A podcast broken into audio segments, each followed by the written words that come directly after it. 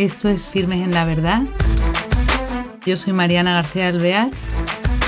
Voy a empezar con las entrevistas.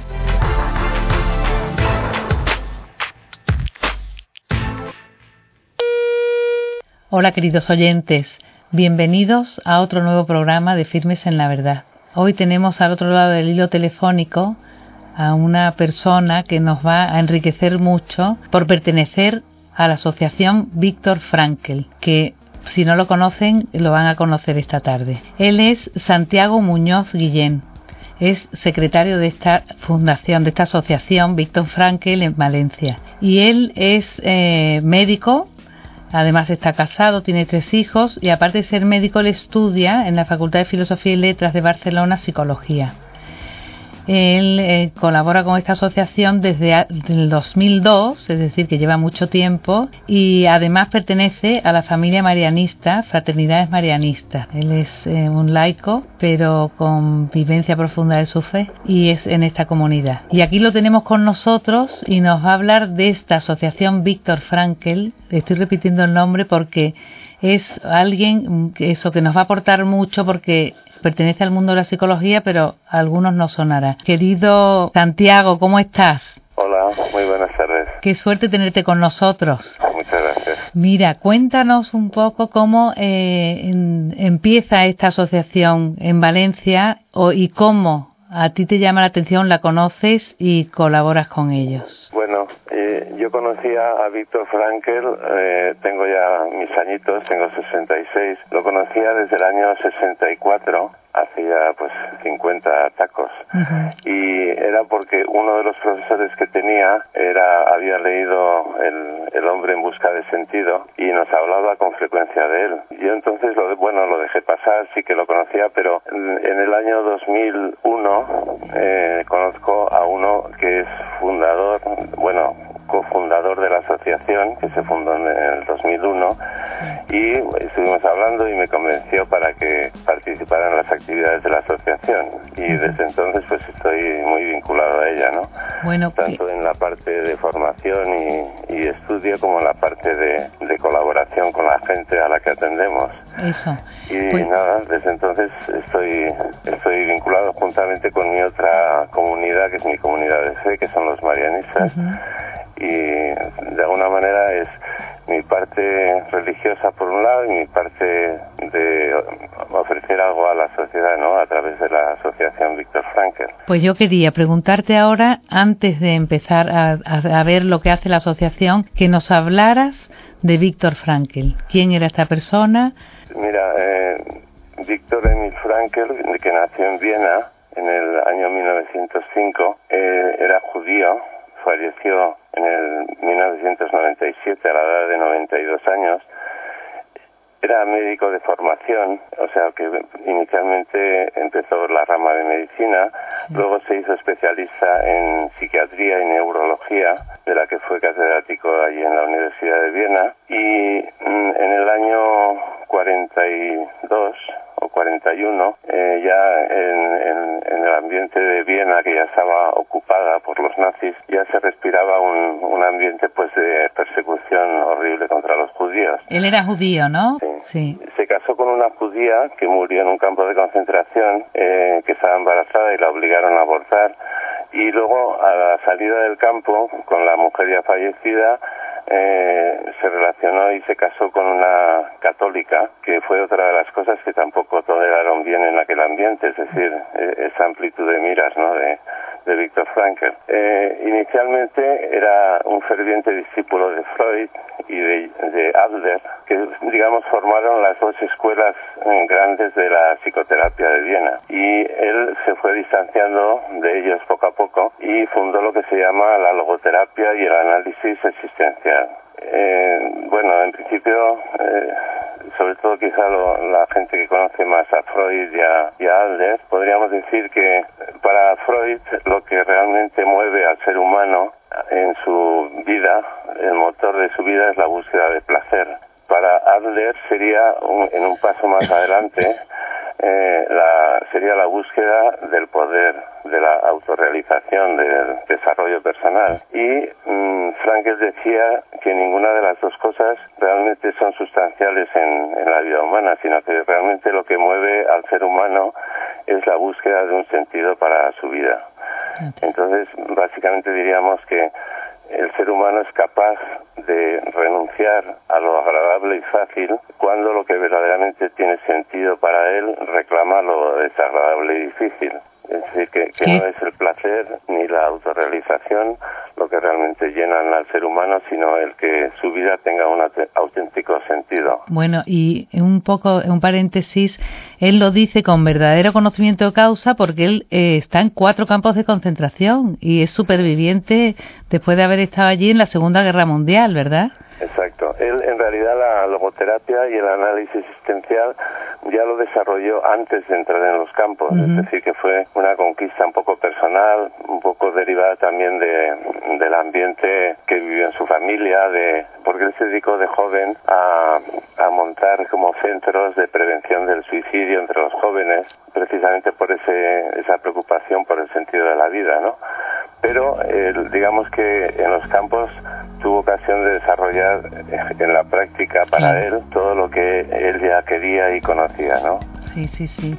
Con verdadero conocimiento de causa, claro, vivido en primera línea, ¿no? Él en los campos se dedicó mucho a su trabajo de, psicoterapeuta, ¿no? De ayudar a la gente, de, de infundirles ánimos, de un poquito diciéndoles que, que no importa que la vida, digamos, no te sonría, ¿no? Sino que, que a la vida no hay que hacerle preguntas, sino ofrecerle respuestas, ¿no?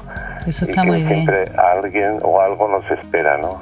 Sí, está muy bien porque, claro, te hace llegar a la concreción, ¿no? A la acción y, y te limita, como quien dice, el el dar vueltas a la cabeza a la loca de la casa, ¿no? Y que te invada y que te sobrepase lo que puede ser la no acción, ¿no? un poco la depresión. Claro, porque él habla de que eh, lo fundamental para el ser humano mm, que es, mm, digamos que radica en la conciencia, es la libertad y la responsabilidad. Eh, somos libres, no somos libres de una manera grandiosa, sino limitadamente libres, pero justamente por ser libres somos responsables.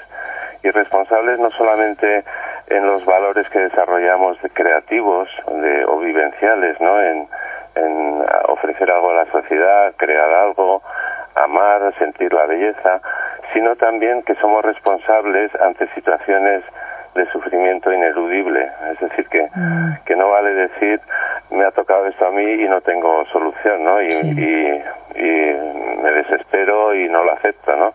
Sino que incluso en situaciones de sufrimiento ineludible, el ser humano es responsable ante lo que le ocurre y que no puede evitar.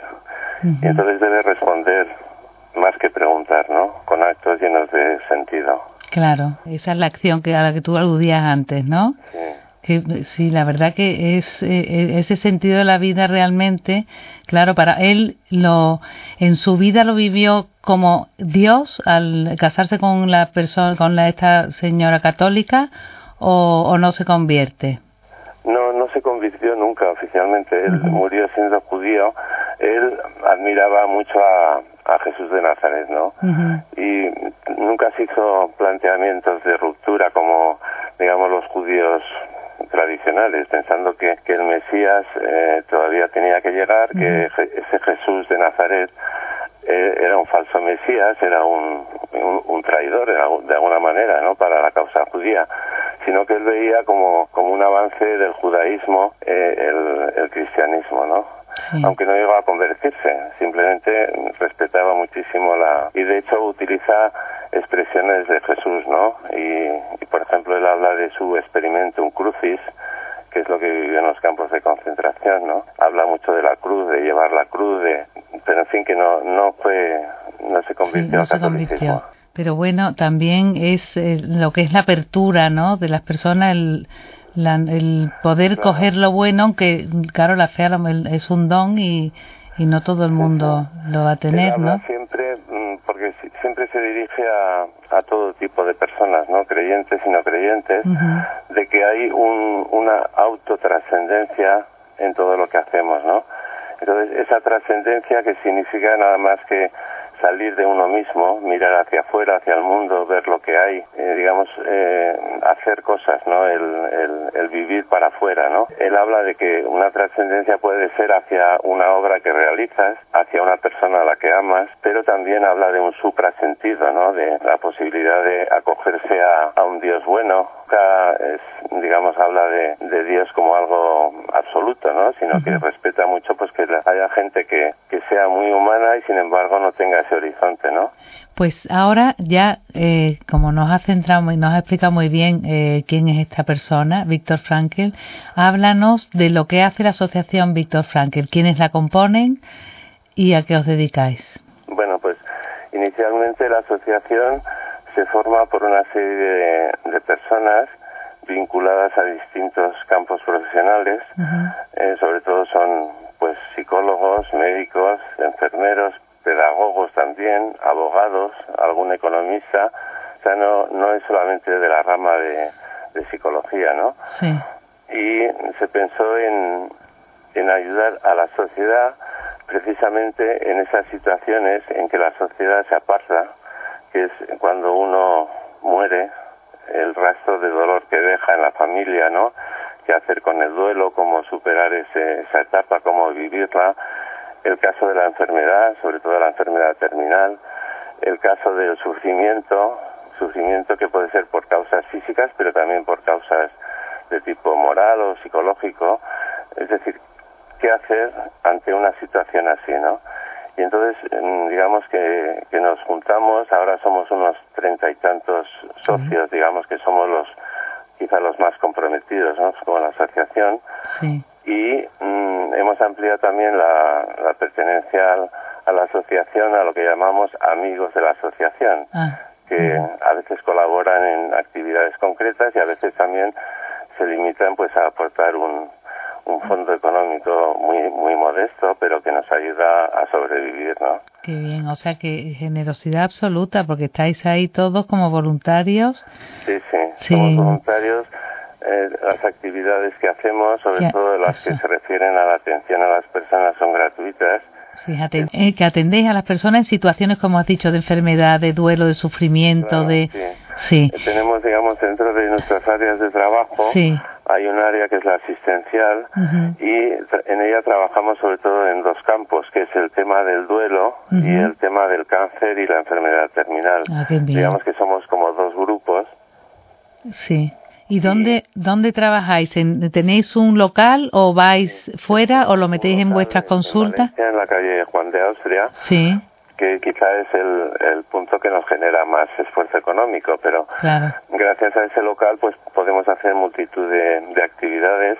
La gente acude con, con, mucha facilidad porque está en el centro de Valencia y eh, digamos que es nuestro punto de, de, reunión, nuestra herramienta de trabajo principal, ¿no? Y, y la atención esta es individual a cada uno y aparte dices que hacéis más eh, actividades, ¿no? En general. Nosotros tenemos lo que llamamos el servicio de orientación y escucha, que es la gente que, que precisa de nuestro de nuestro servicio, pues hay un, encuentro individual de que puede durar pues tres cuartos de hora, una hora, no tenemos tiempo. A veces se repiten esas esas visitas pues durante un tiempo, no de forma indeterminada, porque nosotros no hacemos terapia, lo que hacemos es orientar escuchar y, a veces derivar también cuando vemos que el caso precisa pues una, una asistencia profesional. Es decir, que no, no tenemos un gabinete de, de psicología ni de psicoterapia, simplemente es un, un punto de encuentro, ¿no? Sí. Y entonces esas personas mm, que están afectadas por un duelo o por un sufrimiento, no solamente por la muerte de un familiar, sino por una pérdida que puede ser de empleo, de pareja, o hasta el mismo eh, momento de pérdida de, del sentido de la vida, que hay mucha gente que le pasa, que no tiene ningún ninguna causa externa que le provoque ese vacío existencial y sin embargo son gente que, que sufre mucho, ¿no? Claro. Pues mm, digamos que todo eso lo atendemos de forma individual. Y luego a partir de esos encuentros individuales y siempre voluntariamente por parte de ellos, pues se organizan pues grupos que llamamos de, de ayuda mutua gente que está un poco en la misma situación y que, mm, digamos, mm, dirigidos o coordinados por un, un, miembro del equipo de orientación, pues exponen sus, sus preocupaciones, sus momentos de, de tristeza, de, es una especie como de, de poner en común eh, esa, ese sufrimiento que la sociedad no, no cuida. Es decir, eh, en un hospital cuando el paciente ha muerto, eh, digamos, se deshace del cuerpo y ahí se queda con, él con la familia, ¿no? Es decir, que, que toda esa familia que ha sufrido por ese enfermo, digamos, de alguna manera queda a su, a su merced, ¿no? Es un poco cubrir esos huecos que, que la sanidad pública o la, la, educación pública pues no puede cubrir. Claro. ¿Y quién acude a vosotros? ¿A través de quién eh, se enteran las personas? ¿eh? Eh, como no nos conocía nadie, pues eran cosas más de tipo de boca a boca, a lo mejor, ¿no?